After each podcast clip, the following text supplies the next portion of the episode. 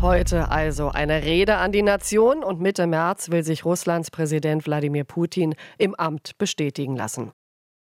Ich möchte nicht von Wahl sprechen. Es gibt keine realistischen Gegenkandidaten. Die Wahlen sind weder frei noch fair in Russland. Und gerade haben wir erfahren, wie die russische Regierung schon im Vorfeld die Menschen massiv manipuliert. All das kennt mein nächster Gesprächspartner Alexei Gresko, russischer Oppositioneller. Er hat das Wahlkampfbüro von Alexei Nawalny in Jekaterinburg, einer Stadt im Zentrum des Landes, geleitet, war mehrfach in Haft und konnte 2021 aus Russland fliehen. Er lebt jetzt in Freiburg, ganz im Süden, und spricht sehr gut Deutsch, weshalb ich ihn am Telefon habe. Guten Morgen, Herr Gresko. Guten Morgen, Frau Dahl. Bevor wir über Russland reden, bitte drei Worte zu Ihnen. Was hat Sie bewogen, Russland zu verlassen? Ja, also äh, da war es, äh, hat mir Anwalt äh, nach der äh, Freilassung, nach der letzten Freilassung einfach gesagt, du haust lieber ab, weil äh, die ganze Organisation von Alexei Nawalny damals schon als äh, extremistisch eingestuft wurde und allein die Angehörigkeit zu dieser Organisation also schon ein Straftat war. Und nun ist Ihr Weggefährte, vielleicht auch Ihr Hoffnungsträger, Alexei Nawalny tot. War das ein Schock? Das war ein grausamer Schock. Ich äh, kann bis jetzt das nicht akzeptieren und äh, auch äh, zuerst habe ich daran einfach nicht geglaubt. Ich dachte, das ist vielleicht ein äh, böser Witz von äh, irgendwelchen äh, Putins Wächter.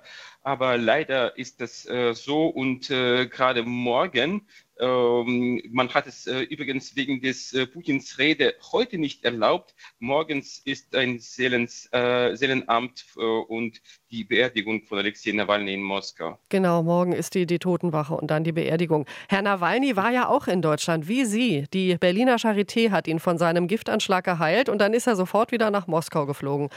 Denken Sie jetzt, ach Alexei, das war dumm? Der, äh, also, ja, äh, zurückblicken können wir das äh, nicht beurteilen. Damals war die Situation ganz anders und Alexei konnte sich nicht irgendwo im Ausland vorstellen.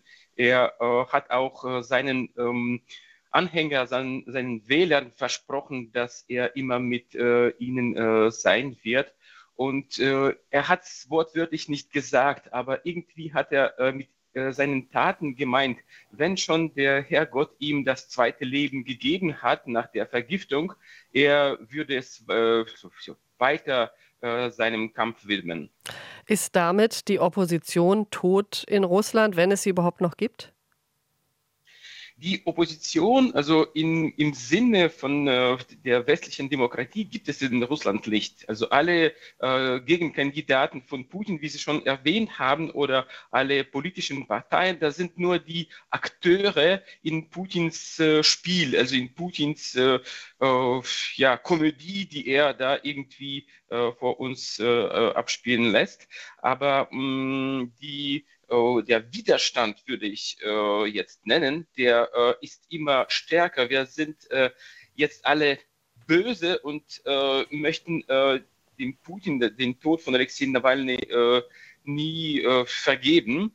Und außerdem Julia Nawalny, die übrigens gestern im Europaparlament so aufgetreten hat, hat auch also viel darüber gesprochen.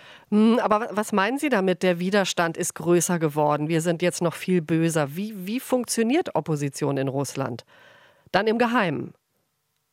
Ja, es gibt also im, äh, Opposition im Geheim, aber äh, ja, es gibt viele Oppositionelle oder viele Putins Gegner jetzt äh, im äh, Exil und äh, ja, Julia Nawalny hat äh, gestern darüber gesprochen, äh, der ähm, Westen äh, muss jetzt äh, nicht nur irgendwelche Deklarationen äh, ja, nehmen, sondern diese Opposition unterstützen, auch die Ukraine stärker unterstützen und alles die personenbezogenen Sanktionen einführen, so dass jeder Schritt unmittelbar dem Putins Regime schadet.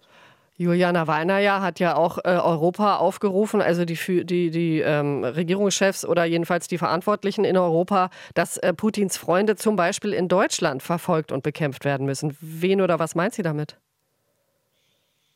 Es äh, gibt äh, die sogenannte Nawalny-Liste, so über, ursprünglich äh, waren da 6000 Personen, jetzt also mehr als äh, 7000. Äh, das sind die unmittelbare Unterstützer, also die äh, Leiter von verschiedenen äh, Militärsunternehmen, also ähm, die oh, ja, die Leiter von verschiedenen äh, bürokratischen Einrichtungen, aber äh, die äh, konkreten Leute, die an äh, diesem Krieg schuldig sind.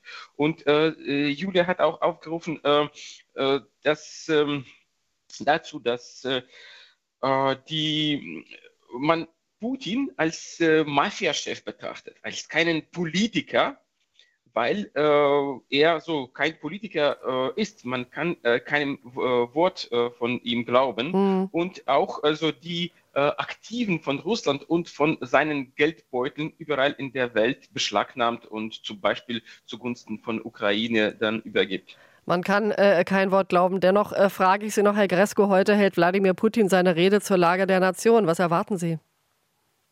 ah, der wird äh, einfach äh, weiter irgendwelche historische Unterrichte uns äh, geben. Er wird weiter also seine Aggression äh, rechtfertigen. Und aber äh, wir mh, mm, können also diesen großen Elefanten im Raum nicht also äh, zu hinterlassen, dass es wird äh, durch den Tod von Alexei Nawalny und äh, alle äh, exzeptionelle Maßnahmen äh, die da in Moskau unternommen werden, äh, um äh, den Leuten zu hindern, den letzten Abschied von Alexei zu nehmen, da nicht zu bemerken. Also das heißt, irgendwie ist auch nach seinem Tod Alexei Nawalny in der, auf dem Tagesthema mhm. von der heutigen Politik. Ich danke Ihnen sehr fürs Gespräch, Herr Gresko. Alles Gute. Ja, danke Ihnen, Frau Dahl. Alexei Gresko, russischer Oppositioneller, er lebt jetzt äh, seit zwei Jahren in Deutschland. Wir haben gesprochen heute, da Russlands Präsident Wladimir Putin eine Rede zur Lage der Nation halten will. RBB 24 Inforadio vom Rundfunk Berlin-Brandenburg.